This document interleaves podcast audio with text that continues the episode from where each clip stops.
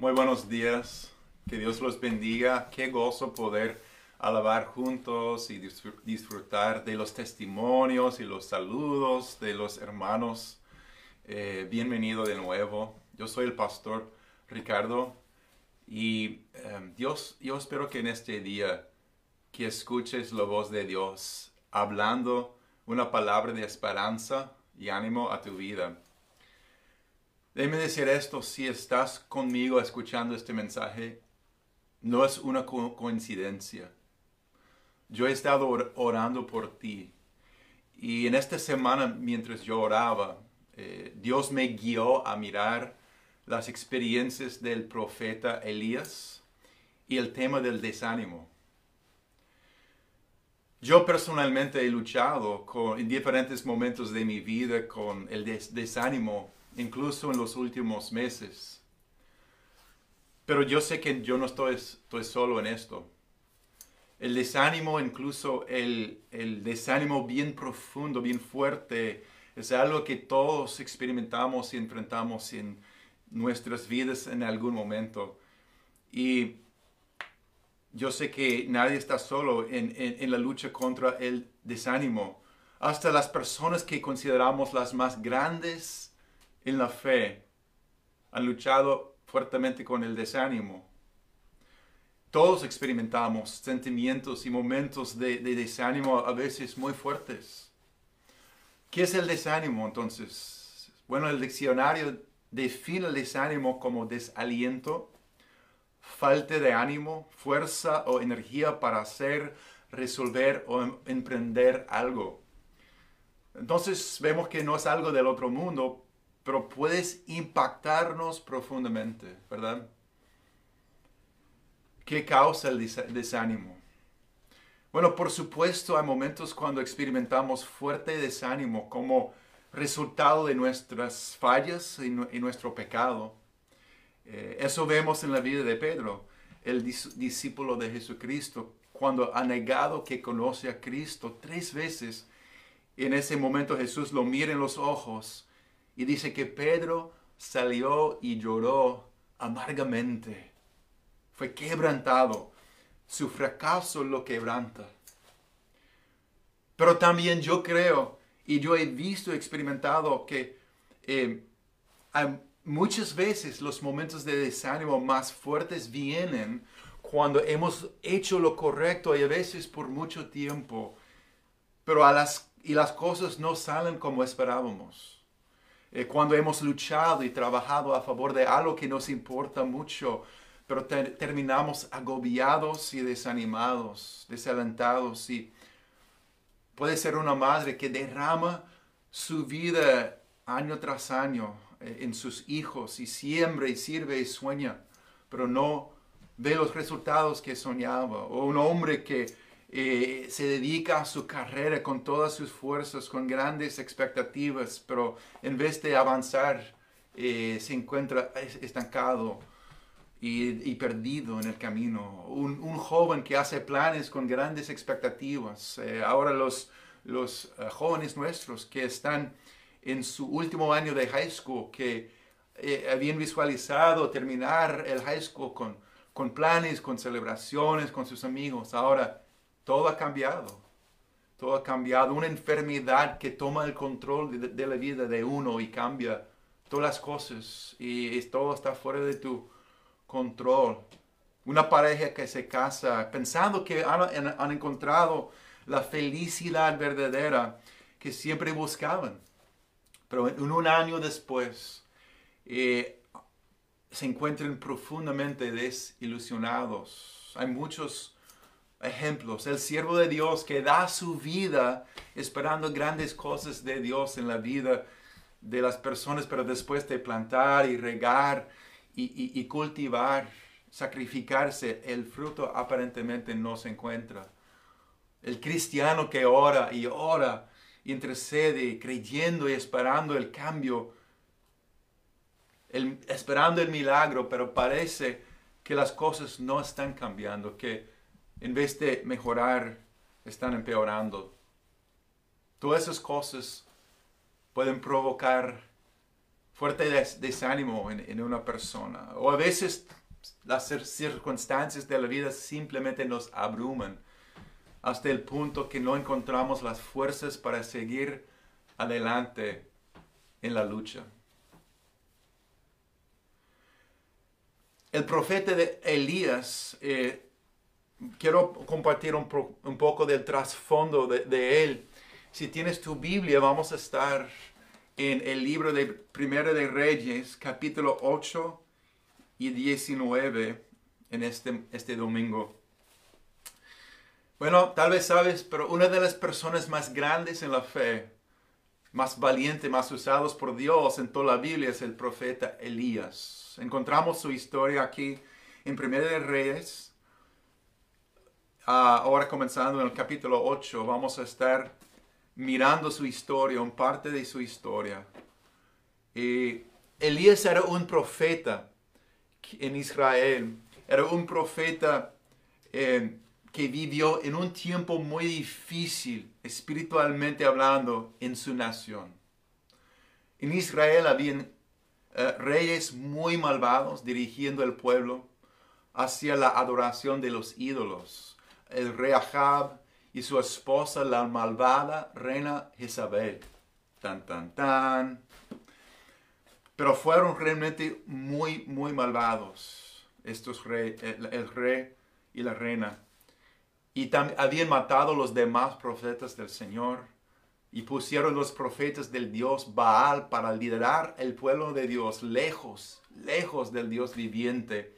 Y el pueblo de Dios se encuentren, se encuentren con sus corazones divididos, atraídos hacia los ídolos, bajo un liderazgo eh, mal, un liderazgo cruel e- y egoísta.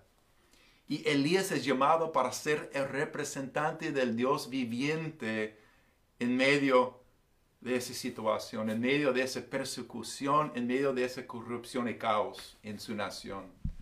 Y Elías amaba a su nación. Elías amaba al Señor con todo su corazón. Y él tenía gran fe. Y Elías es llamado para ser el representante de Dios frente a todo eso. Bueno, ahora, imagínense qué tan difícil fue su trabajo. Qué, qué tan difícil fue, imagínense, enfrentando esa situación solo. ¿Algunas veces te has sentido solo en tu lucha?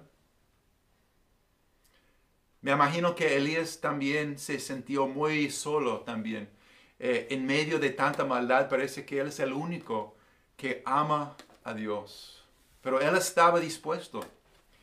Eh, pero cuando Dios, porque cuando Dios le envía a, al rey Acab, Elías está dispuesto, él va, él va. Y Dios le, le dijo que orara para que no lloviera y no llovió por tres años. Ahora el hambre estaba terrible. Tres años después, sin lluvia. A propósito, ¿sabes por qué Dios le lo llamó para orar que no lloviera? Porque los que rendían culto a Baal creían que Baal era el Dios sobre los truenos, sobre las lluvias y así la fertilidad que hace que los cultivos crezcan, produciendo la cosecha. Y Dios en su deseo de volver sus corazones a Él muestra que a la oración de su profeta Elías ya no hay lluvia, porque Dios Jehová es el único verdadero Dios y proveedor. ¿Verdad? Y el profeta Elías era muy valiente, el Rambo espiritual, por decirlo así, el soldado solitario enfrentando la maldad, él solo con el poder de Dios. Y él aparece delante del rey Ahab.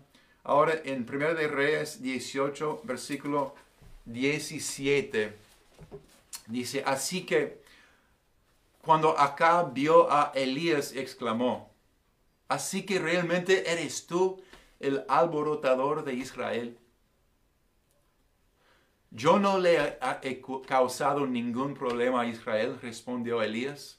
Tú y tu familia son los alborotadores porque se negaron a obedecer los mandatos del Señor y en cambio han rendido culto a las imágenes de Baal. Ahora convoca a todo Israel para que se reúna conmigo en el monte Carmelo, junto con los 450 profetas de Baal y los 400 profetas de Acera, a quienes Jezabel mantiene. Entonces Acab convocó a todos los israelitas y a los profetas al monte Carmelo. Elías se paró frente a ellos y dijo, ¿hasta cuándo seguirán indecisos, titubeando entre dos opiniones? Si el Señor es Dios, síganlo. Pero si Baal es el verdadero Dios, entonces síganlo a Él. Sin embargo, la gente se mantenía en absoluto silencio. Entonces Elías les dijo, yo soy el único profeta del Señor que queda, pero Baal tiene 450 profetas. Ahora, ahora traigan dos toros. Los profetas de Baal pueden escoger el toro que quieren, que luego lo corten en pedazos y lo pongan sobre la leña de su altar, pero sin prenderle fuego. Yo prepararé el otro toro y lo pondré sobre la leña del altar y tampoco le prenderé fuego. Después invoquen ustedes el nombre de su Dios y yo invocaré el nombre del Señor. El Dios que responde enviando fuego sobre la madera, ese es el Dios verdadero. Y toda la gente estuvo de acuerdo. Ahora para resumir un poco, los cientos y cientos de, los profetas malvados de Baal, toda la mañana, durante todo mediodía, durante toda la tarde, todos los profetas malvados de Baal clamaron a su Dios, gritaron, bailaron, se cortaron hasta quedarse cubiertos en sangre. Y nada, nada, no, no, no llegó el fuego, nada y todo el pueblo está mirando. Ahora Elías reedifica con tranquilamente, reedifica al altar del Señor, le puso el sacrificio, el toro en pedazos sobre la leña, hasta hace una zanja y le echa mucha, mucha agua. Está mojado y en versículo 36 vemos qué pasa. A la hora que solía hacerse el sacrificio vespertino, el profeta Elías caminó hacia el altar y oró. Oh Señor, Dios de Abraham, de Isaac y de Jacob, demuestra hoy que tú eres Dios en Israel, que yo soy tu siervo. Demuestra que yo he hecho todo esto por orden tuya. Y en versículo 37, ora, oh Señor, respóndeme, respóndeme. Número uno, para que este pueblo sepa que tú, oh Señor, eres Dios. Y dos, que tú los has hecho volver a ti. Este era el propósito de Dios y el corazón de Elías, que su pueblo conozca y reconozca a Dios y que sus corazones vuelvan a Él. Era apasionado, celoso para ver su pueblo y su nación volver a Dios. Se encuentra esperando, intercediendo, luchando para que su pueblo se diera cuenta y que volviera a Dios. Tal vez incluso los líderes se arrepienten y se vuelvan a Dios. Él contra 950 profetas falsos y un rey malvado y una reina malvada. Y después de su oración, la palabra dice que al instante el fuego del Señor cayó desde el cielo y consumió el toro, la leña, las piedras y el polvo. Hasta lamió toda el agua de la zanja. Y cuando la gente vio esto, todos cayeron rostro en tierra y exclamaron, el Señor, Él es Dios. Sí, el Señor es Dios. Entonces Elías ordenó, atrapan a todos los profetas de Baal no dejan que escape ninguno. Entonces los agarraron a, todos y Elías los llevó al, valle de Sison y allí los mató. Qué día, ¿verdad? Qué victoria. Elías claramente fue usado por, por Dios para hacer y ver cosas muy poderosas. Él vio fuego del cielo consumir la ofrenda, probando frente a todos que Dios es Dios y que Él era su profeta. Él solo confrontó la maldad de su pueblo a fin de exaltar al Señor como era su pasión y su llamado. Y próximamente Elías oró que lloviera y comenzó a llover y llover fuertemente, terminando tres años de hambre. Qué valentía, ¿verdad? Qué victoria, qué fe, qué poder. Y en este día muchos yo creo que dirían, si yo hubiera visto a Dios hacer algo así frente a mis ojos cuando oraba, y si hubiera visto a Dios usarme a mí tan poderosamente, yo nunca dudaría jamás. Bueno,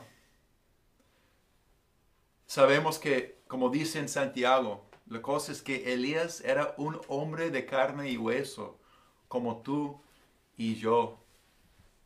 Y la lucha solo había comenzado para Elías. Siguiendo con la historia en Primera de Reyes, capítulo 9, dice que cuando Acab llegó a su casa, le contó a Jezabel, Jezabel, todo lo que Elías había hecho, incluso la manera en que había matado a todos los profetas de Baal. Entonces Jezabel lo mandó este mensaje a Elías que los dioses me hieran e incluso me matan si mañana a esta hora yo no te he matado, así como tú los mataste a ellos. Literalmente dice que ella quiere, está amanezando a Elías, que va a quitar su cabeza. La reina Jezabel, en vez de arrepentirse, endurece su corazón aún más anteriormente ella había matado muchos profetas del Señor. Ahora se dedica a matar a Elías. Y en este momento el miedo agarra a Elías. Elías dice en versículo 3, Elías tuvo miedo y huyó para salvar su vida. Se fue a Bersebé, una ciudad de Judá, y dejó allí a su sirviente. Luego siguió solo, solo todo el día hasta llegar al desierto. Se sentó bajo un solitario árbol de retama y pidió morirse. Hasta tal punto llegó en su desánimo en ese momento. Entonces se siente bajo ese árbol y pide morirse. Basta ya, Señor.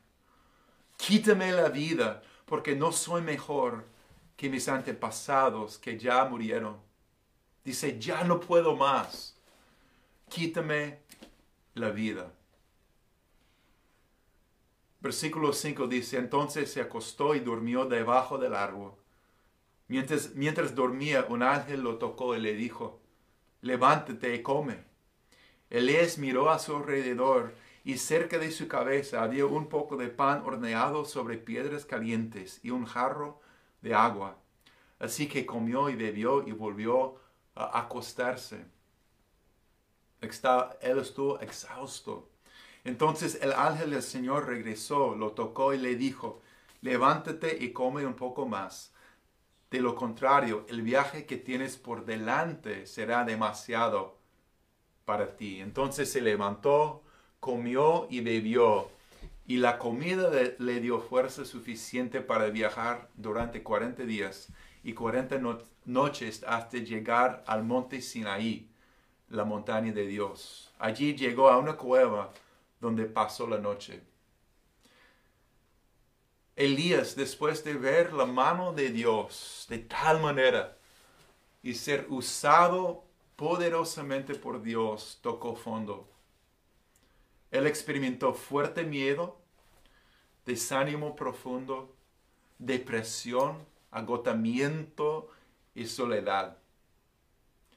La verdad es que no importa tan grande sea tu fe o cuántas veces has orado o visto respuestas o visto la mano de Dios, tú y yo vamos a tener momentos de desánimo cuando te sientes que ya no puedo más.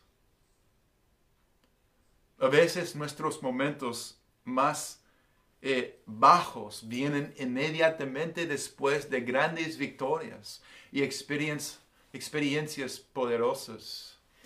Yo recuerdo eh, uno de los momentos que más impactó mi vida, un momento poderoso eh, en mi eh, viaje con Dios. pasó en el año 94, yo tenía 18 años de edad, tuve la oportunidad de ir a un viaje misionero al país del El Salvador. Y allí yo vi cosas que nunca había visto en mi vida. Cientos y miles y miles de personas respondiendo al llamado del Evangelio. Yo vi una pasión en el pueblo de Dios allí que nunca había visto en toda mi vida. Yo vi la pasión de, algunos misioneros que me impactó tan profundamente que cambió, marcó mi vida hasta el día de hoy. Y, yo regresé lleno de, lleno de deseos de servir al Señor, con pasión, de compartir con cualquier persona a mi alrededor, las buenas noticias. Yo vi sanidades, eh, yo vi salvaciones, yo vi, yo tenía una pasión en mi corazón impulsándome a buscar y encontrar el llamado de Dios para con mi vida. Justo después yo entré en la universidad y entré en un momento oscuro, un momento difícil en mi vida cuando yo me sentí completamente solo no tenía ningún amigo, nada que, nadie que conocía en la universidad allí.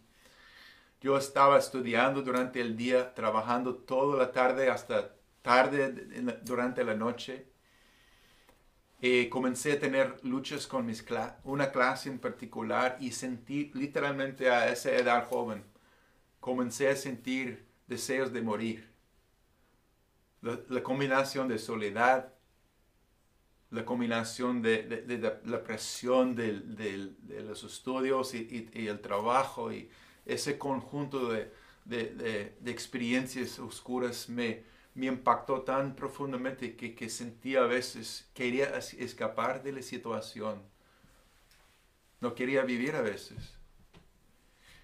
Pero a través de ese momento en mi vida, Dios me alcanzó y, y comenzó a invitarme a unos momentos de intimidad con Dios que nunca había conocido antes, que nunca había tenido antes. Y Dios me, me caminó conmigo y me llevó a otra etapa de mi vida cuando después de la soledad y la intimidad con Dios, me llevó a una comunidad de personas que me apoyaron y me enseñaron. Bueno, regresando a Elías, se hace la pregunta, ¿cómo es posible ¿Cómo es posible que una persona tan usada por Dios, tan fuerte en la fe, llegara al punto de querer morir? Elías había confrontado cientos de profetas con valentía, pero ahora le toca enfrentar unos amigos más personales y más y, muy poderosos. Mirando el desánimo de Elías, eh, vemos algunos factores claves, unos enemigos que él enfrenta todos a la vez. Y ese conjunto de enemigos que lo lleva, realmente lo lleva al punto de quebrantamiento más profundo de su vida. Número uno, el miedo. El miedo. Elías quedó abrumado por el miedo. Elías tuvo miedo y huyó para salvar su vida y acababa de experimentar el poder de Dios, pero en ese momento el miedo lo venció y lo manejó. Y uno pensaría, y con razón, poniéndote en los zapatos de Elías, Dios va a protegerme. Dios ha estado conmigo, Dios me ha dado victorias, Dios ha, mostrado su poder a través de mi vida, pero la cosa con el miedo, la naturaleza del miedo es que siempre tiene un poco de la verdad. Y llegamos enfocándonos en esa parte de la verdad y olvidándonos de la verdad de Dios a veces. El miedo es algo, eh, no siempre es lógico, pero es poderoso. Y la verdad en ese caso es que la reina Jezabel realmente había matado los demás profetas del Señor. Y posiblemente podría pasar también a Elías. Si pasó antes, podría pasarle a él también. Y el miedo lo, lo, lo impacta, lo agarra. Hermano, eh, hermano, el miedo es como una trampa. Proverbios 29, 25 dice que temer a la gente es una trampa peligrosa.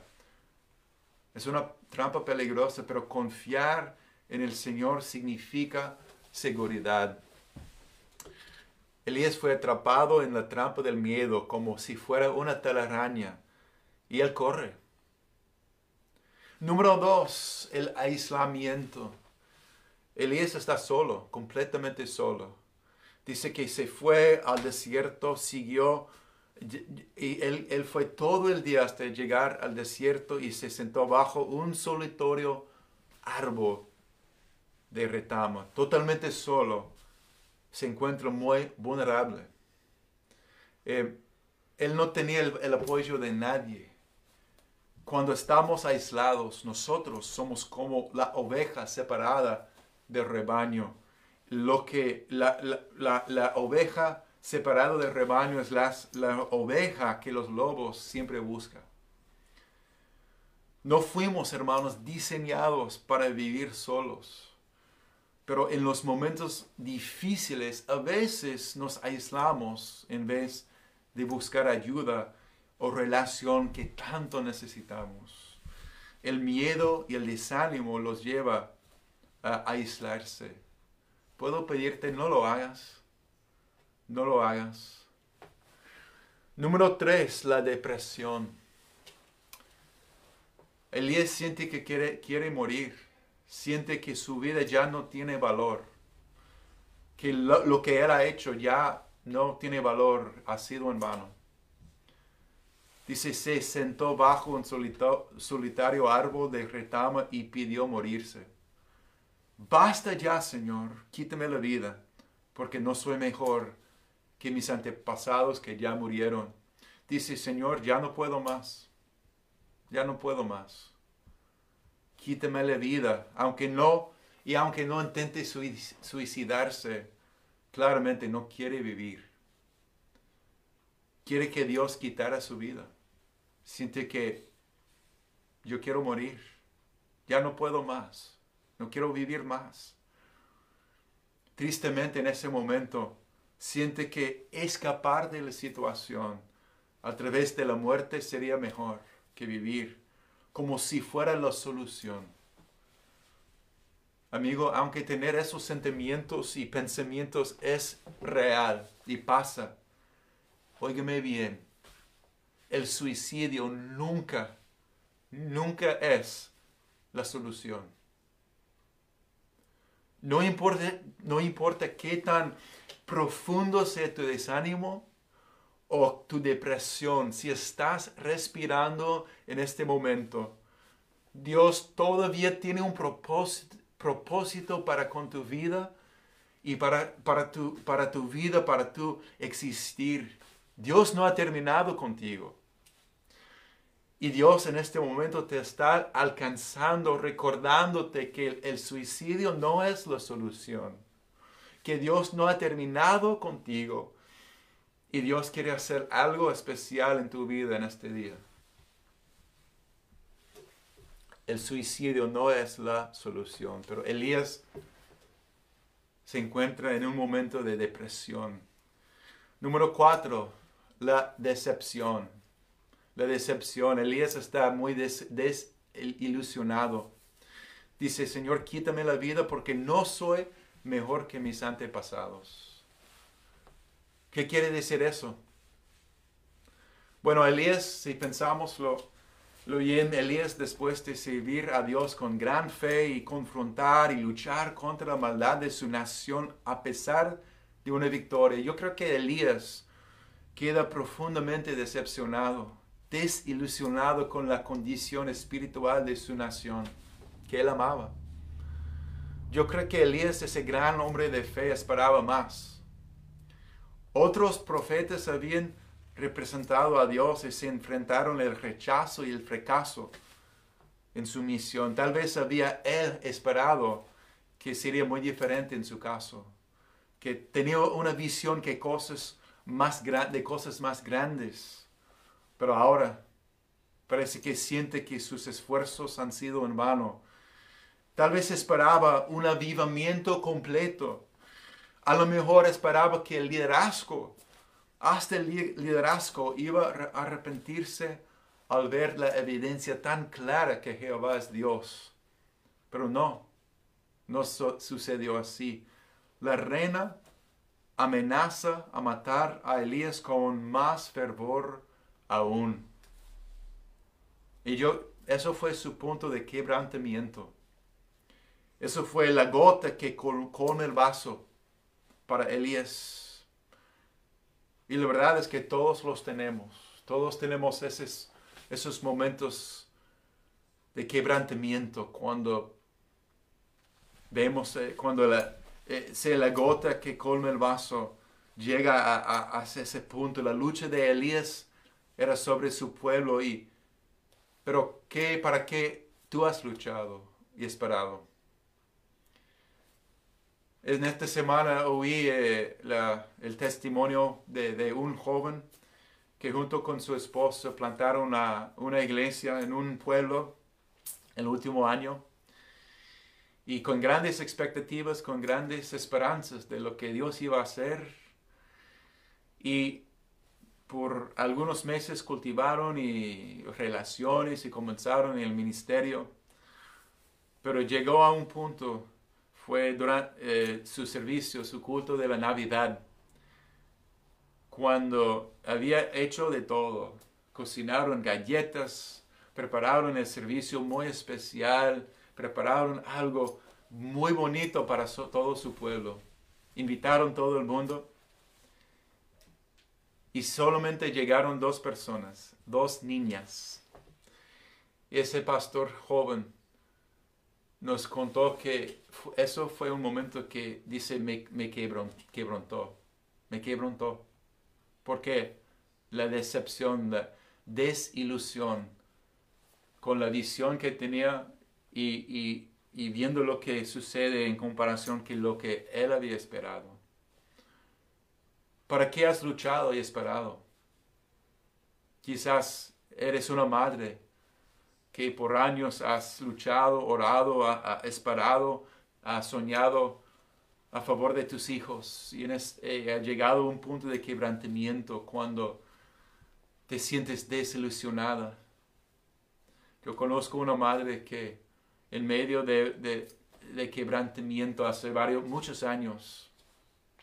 Le, estaba diciendo, mira, no tomes esas decisiones en tu vida ahora porque eso no va a traer la bendición de Dios.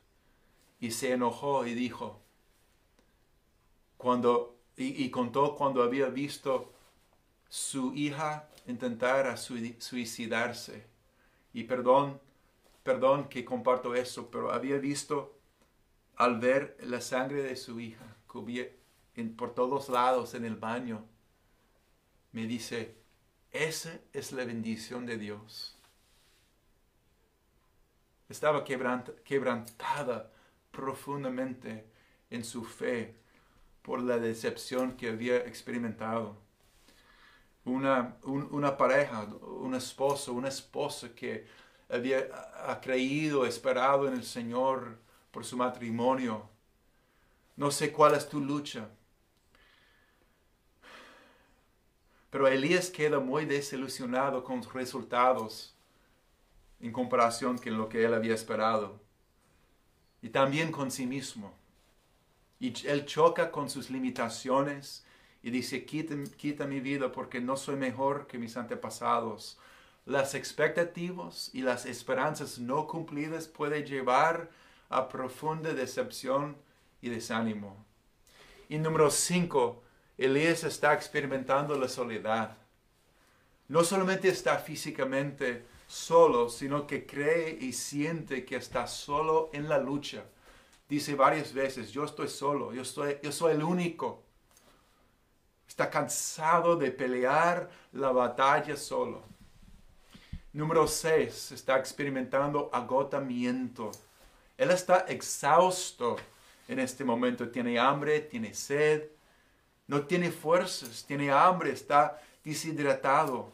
Su estado de debilidad físicamente claramente está eh, contribuye a su desánimo y depresión. Y todo está conectado.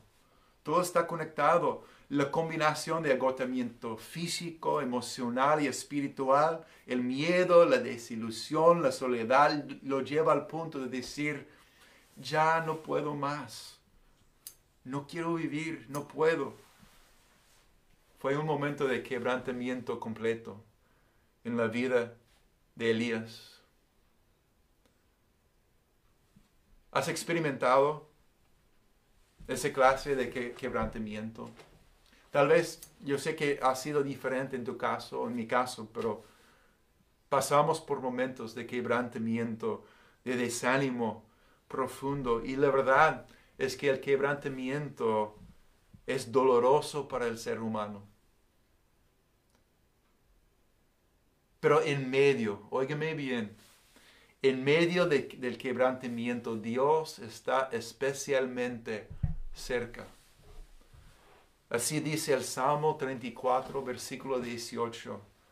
El Señor está cerca de los quebrantados de corazón y salva los de espíritu abatido. Para el ser humano el quebrantamiento siente como el fin del camino, siente como una muerte. Pero con, el, con Dios el quebrantamiento es el comienzo de algo nuevo, de un revivar, algo mejor. Y si tú te has identificado con las experiencias de Elías, si te identificas con Elías y su desánimo, también yo quiero invitarte a experimentar y recibir el cuidado de Dios como Él va a recibir el cuidado de Dios. Yo quiero invitarte a mirar la respuesta de Dios, la manera como Dios cuida de Elías en medio de su desánimo. Primero vemos que Dios alcanzó a Elías en el desierto.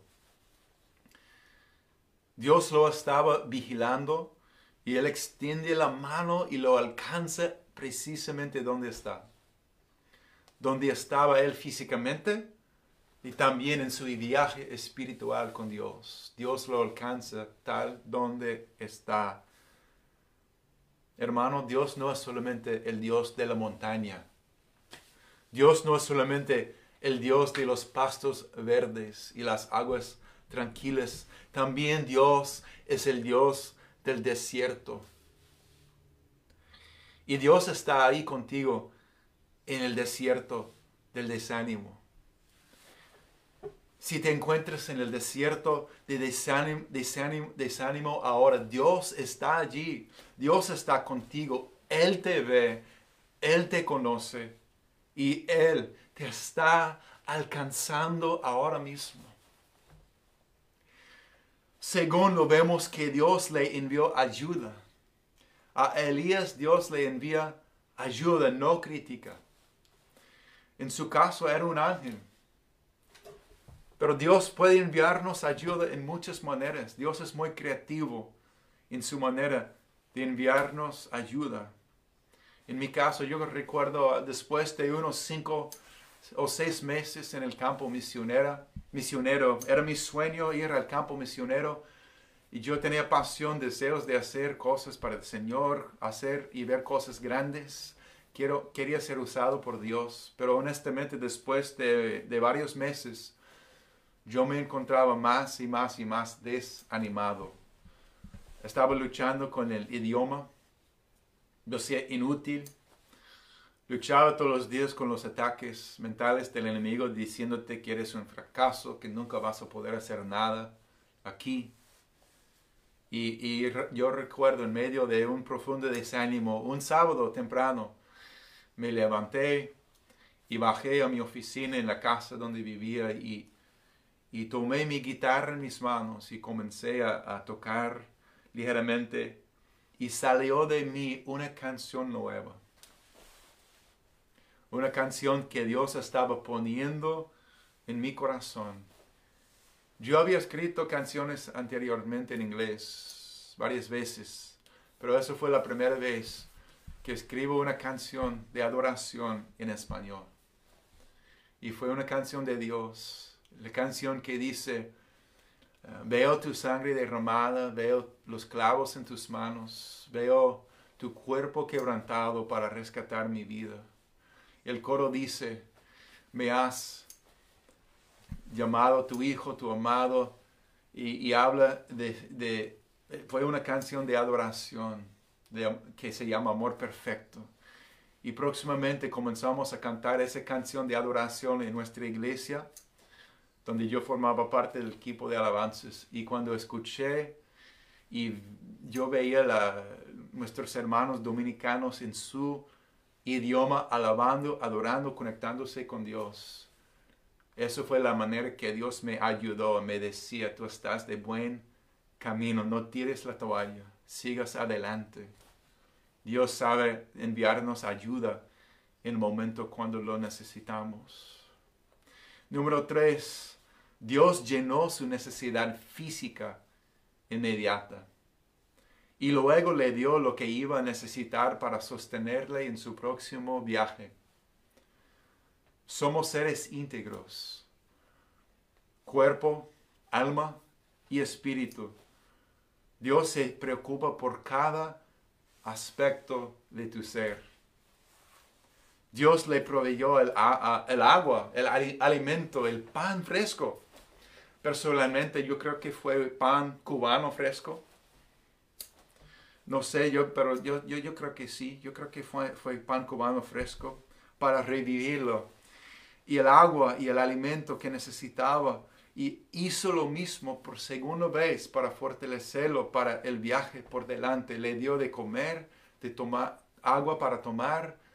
Y, y Elías comió, descansó otra vez, porque necesita ser restaurado en su ser completo. Dios sabe lo que necesitas en este momento. También Él ve lo que viene, sabe prepararte. Y tal vez algunos necesiten comenzar o están en medio de un proceso de restauración de las fuerzas, una renovación de su ser completo. Tenemos que aprovechar de esta oportunidad Dios sabe lo que necesites. Nosotros somos seres de, hechos de cuerpo, alma y espíritu y cuando estás cansado, con hambre, no tomando agua suficiente, afecta tu salud emocional, tu salud física, tu salud mental, relacional. Y Dios llena su necesidad para que pueda llegar al lugar de encuentro con Dios y el nuevo comienzo bueno, siguiendo, dice en versículo 8, entonces Elías se levantó, comió y bebió, y la comida le dio fuerza suficiente para viajar durante 40 días y 40 noches hasta llegar al monte Sinaí, la montaña de Dios. Versículo 9 dice que allí llegó a una cueva donde pasó la noche. Entonces el Señor le dijo a Elías, ¿Qué haces aquí, Elías? Elías le responde, he servido con gran celo al Señor Dios Todopoderoso. Pero el pueblo de Israel ha roto su pacto contigo, derribó tus altares y mató a cada uno de tus profetas. Yo soy el único que queda con vida y ahora me buscan para matarme a mí también. Número 4. Dios le pregunta, ¿qué haces aquí, Elías? Cuando Dios nos hace preguntas, no es porque Él le falta la información, ¿verdad? Fue una pregunta de descubrimiento, no para el beneficio de Dios, sino para el beneficio de Elías. Elías necesitaba reconocer y expresar y verbalizar lo que estaba sucediendo dentro de él. Amigo, puedo animarte a escuchar de Dios, a conversar con Dios, a procesar tus preguntas, tus luchas, tus sentimientos en voz alta con Dios. Es clave. es clave. Sé honesto a fin de descubrir lo que está sucediendo adentro de tu corazón. Dios ya lo, lo, sabe, lo conoce. Camina y ora. Camina y ora eh, en voz alta. No importa si la gente piense que estés, estés loco, no importa nada de eso. Habla con Dios en voz alta al caminar o sentado tranquilamente, como te sirva. También habla con una persona de confianza sobre lo que está pasando en tu corazón y tu mente. Pero estés atento a la pregunta que Dios te esté haciendo ahora. Necesito repetir, repetir eso. Es tan, tan importante. Estés atento a la pregunta que Dios te esté haciendo ahora. Podría ser el comienzo de una conversación que pueda cambiar o salvar tu vida. ¿Qué haces, Elías? ¿Qué haces, Ricardo? ¿Qué haces aquí? El Señor le dijo en versículo 11 a 13, sal y ponte de pie delante de mí en la montaña. Mientras Elías estaba de, de pie allí, el Señor pasó a un viento fuerte e impetuoso azotó la montaña. La ráfaga fue tan tremenda que las rocas se aflojaron, pero el Señor no estaba en el viento. Después del viento hubo un terremoto, pero el Señor no estaba en el terremoto. Pasado el terremoto hubo un incendio, pero el Señor no estaba en el incendio. Y, después del incendio hubo un suave susurro, un suave susurro. Y cuando Elías lo oyó, se cubrió la cara con su manto, salió y se paró a la entrada de la cueva. Entonces una voz le dijo, ¿qué haces aquí, Elías? Ahora tiene el encuentro con Dios que tanto necesitaba. Número 5.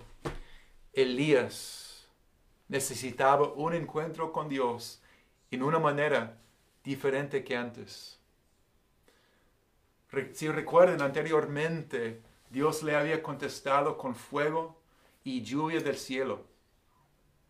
A lo mejor Elías está acostumbrado al, poder de Dios, pero no a la intimidad con Dios. No sé. A lo mejor Elías eh, está acostumbrado a un Dios de poder, al fuego, a la lluvia, a la confrontación que había visto antes. Pero la presencia de Dios pasó, pero no estuvo en el viento fuerte, tampoco en el terremoto, ni en el fuego. Dios le habló a través de un susurro suave. Un susurro suave. En un silbo apacible y delicado. Fue un momento santo de intimidad con Dios que marcó su vida en el silencio. El profeta de poder había pasado por quebrantamiento. Antes conocía el Dios de poder. Ahora llega a conocer el Dios de intimidad en el silencio a través de un susurro suave. ¿Puedes escuchar los susurros de Dios? ¿Has podido calmarte lo suficiente como para escuchar los susurros? ¿Cómo estás tratando de hablarte Dios ahora? Podría ser de una manera diferente que antes. Tal vez has estado esperando que Dios llegue a tu vida de cierta manera con fuego, con viento, como pasó en ese retiro o en ese culto especial o al comienzo eh, de tu viaje con Dios, cuando te eh, viste milagros. A lo mejor en este momento en el desierto, en la soledad, en medio del desánimo, te quiere hablar como un susurro suave. De una manera u otra, Él sí te quiere hablar. Hasta en medio del silencio y la soledad. De una manera u otra, Él te quiere hablar. Antes de terminar con la historia, yo quiero pausar aquí. Cuál sea la causa de tu desánimo, lo que más necesitas es escuchar de Dios. Un susurro suave de Dios a tu espíritu puede hacer más que mil enseñanzas.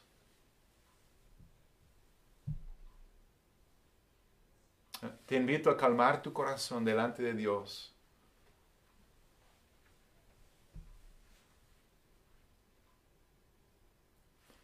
Dios te ve. Dios te conoce. El desánimo más profundo no es el fin del camino. El quebrantamiento no es el fin del camino, sino el comienzo de algo nuevo que Dios quiere hacer en tu corazón, en tu vida, en tu existir. Yo estoy orando con todo mi corazón por ti, que tú puedas escuchar el susurro suave de Dios a tu vida en estos días. Entre todas las cosas, lo que más necesitas es ese encuentro con Dios, donde puedes escuchar su susurro, sea en el silencio, porque Él te ama, Él no te ha abandonado. Al contrario, en el momento de quebrantamiento, Él está especialmente cerca de ti.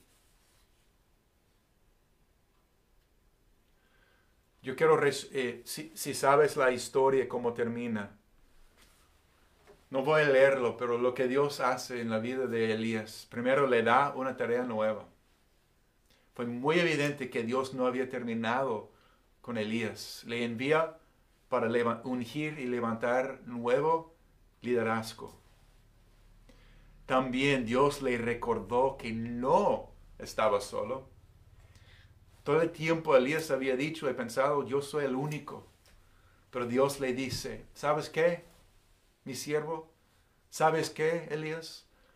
Yo, yo puedo ver y yo conozco siete mil personas con un corazón leal a mí que no no han, se han arrodillado delante de, Baal ni lo han besado, sus corazones también, igual como el, tuyo, está leal a mí. No está solo para nada, como tú habías pensado. El miedo, el desánimo nos hace ver las cosas de cierta manera y podemos llegar a creer que nadie más no entiende, que nadie más está conmigo, que nadie conoce mi lucha, pero no es así. Dios dice, no está solo. Y por último, Dios envía a Elías a encontrar un ayudante, un aprendiz que se llama Eliseo. Y después se fue con Elías como su ayudante. Dios envió un ayudante que después de tocar fondo, Dios le habla a Elías y al salir, salir de las cenizas del desánimo más profundo, tiene un encuentro con Dios que inicia una nueva etapa de su vida. Realmente, en su caso, ya no iba a ser el soldado solitario jamás. Ya no iba a ser el soldado solitario, sino iba a ser una persona que había escuchado el susurro suave de Dios y que iba a colaborar con otros en su llamado. A lo mejor varios de ustedes han estado peleando sus batallas solo porque no conoces otra forma o, por cualquier razón. Pero si no los has experimentado hasta ahora, vas a tener momentos de quebrantamiento cuando le dices al Señor, no puedo más. Pero allí Dios te va a encontrar, te va a hablar. Y después de estos días en el desierto de cuarentena, Dios te va a mostrar la importancia de otras personas que compartan la misma fe y la misma misión que tú. Tu lucha nunca se trata solamente de uno mismo. permíteme terminar con estos, estas lecciones de vida, estas aplicaciones al enfrentar el desánimo. Número uno, recuerde que Dios te conoce y te ve. Cuando toques fondo, no es el fin, sino un momento cuando Dios quiere cuidar de ti de manera única y especial. Número dos, no olvides las grandes cosas que Dios ha hecho, hecho en tu vida antes, pero a la vez no esperes que actúe igual esta vez. Tal vez has tenido encuentros poderosos y, y, momentos grandes con Dios en el pasado, en tu propio Monte Carmelo, pero quizás esta vez Dios quiere hablarte en un susurro suave, en un sentido, en una palabra tranquila o a través de un poco de consejo sabio. Solo sea abierto. Sepa que Él está allí y que Él va a hablarte y va a dirigirte. Va a darte los próximos pasos. Número tres, el cuidado físico es importante. El cuidado físico, agua, comida, descanso, tiempo de restauración. No es, cuando es tiempo de descansar, es tiempo de descansar. Tomar agua, cuidar de tu, de tu ser completo. Y Dios te, te va a dar la oportunidad. Número cuatro, no te aísles, no te aísles.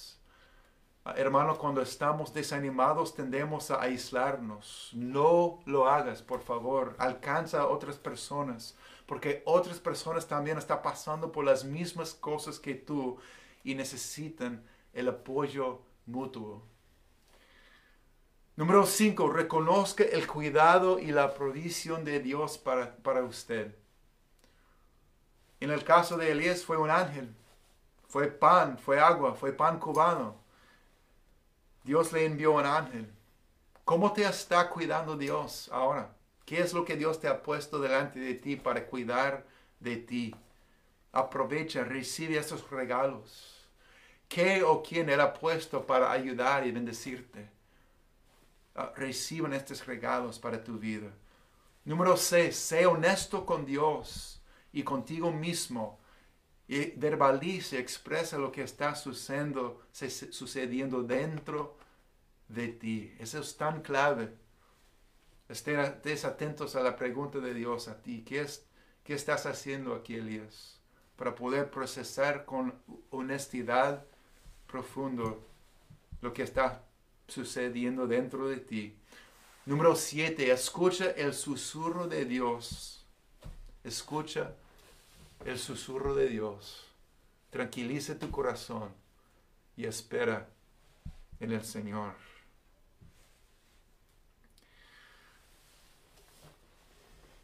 Te invito a orar conmigo en este día. Dios te está alcanzando. Dios te ve en el, desierto de desánimo y quiere restaurarte, quiere caminar contigo y sobre todo quiere hablarte.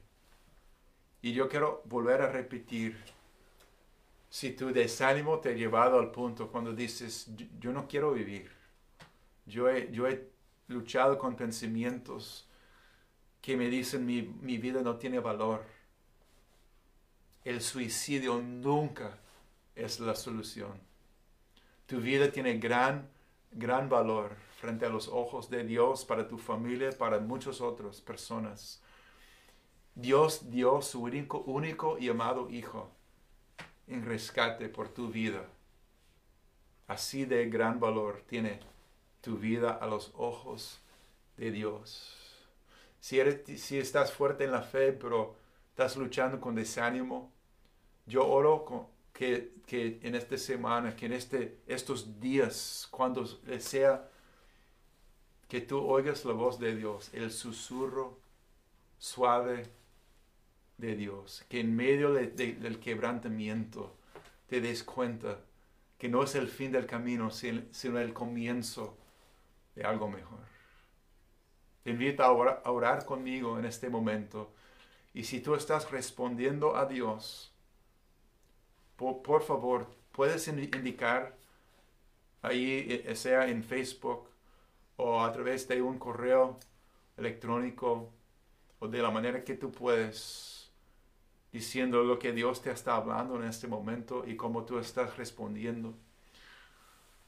Gracias Señor. Señor Jesús, en este momento postramos, Señor, nuestros corazones delante de ti, Señor Jesús. Nos acercamos, Señor, a ti con corazones abiertos, honestamente, no escondiendo dónde estamos, Señor. Y yo sé que tú estás extendiendo tu mano, Señor, hacia cada persona escuchando este mensaje, Señor, recordándoles de la grandeza de tu amor, de la esperanza, Señor,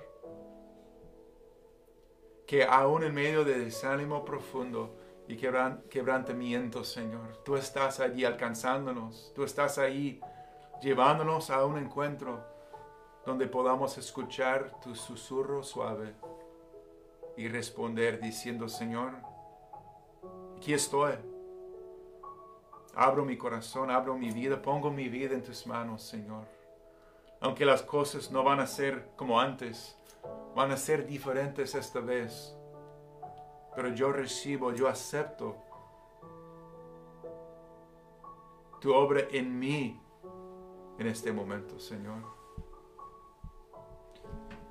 Si tú estás poniendo tu, vida en manos de Dios, te invito a decirle al Señor, Señor, mi vida es tuya. Estoy poniendo mi vida en tus manos, Señor. Perdóname. Límpiame, Señor. Libérame, Señor.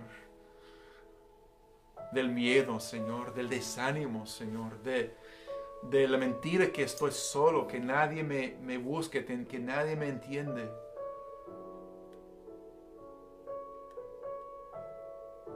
Señor, derrama en cada corazón un fuerte sentido de esperanza por el viaje por delante de ellos, Señor. Al escuchar tu voz, vamos a caminar, Señor, y seguir adelante. Pedimos estas cosas en el precioso nombre de Jesucristo. Amén. ¿Eres muy amado? Gracias por abrir tu corazón delante de Dios en este día. Comparte este mensaje con otros y se, siguen alcanzando, apartiendo tiempo eh, a los pies de Cristo. Y nos vemos pronto. Un abrazo. Que Dios te bendiga en este día y cada día.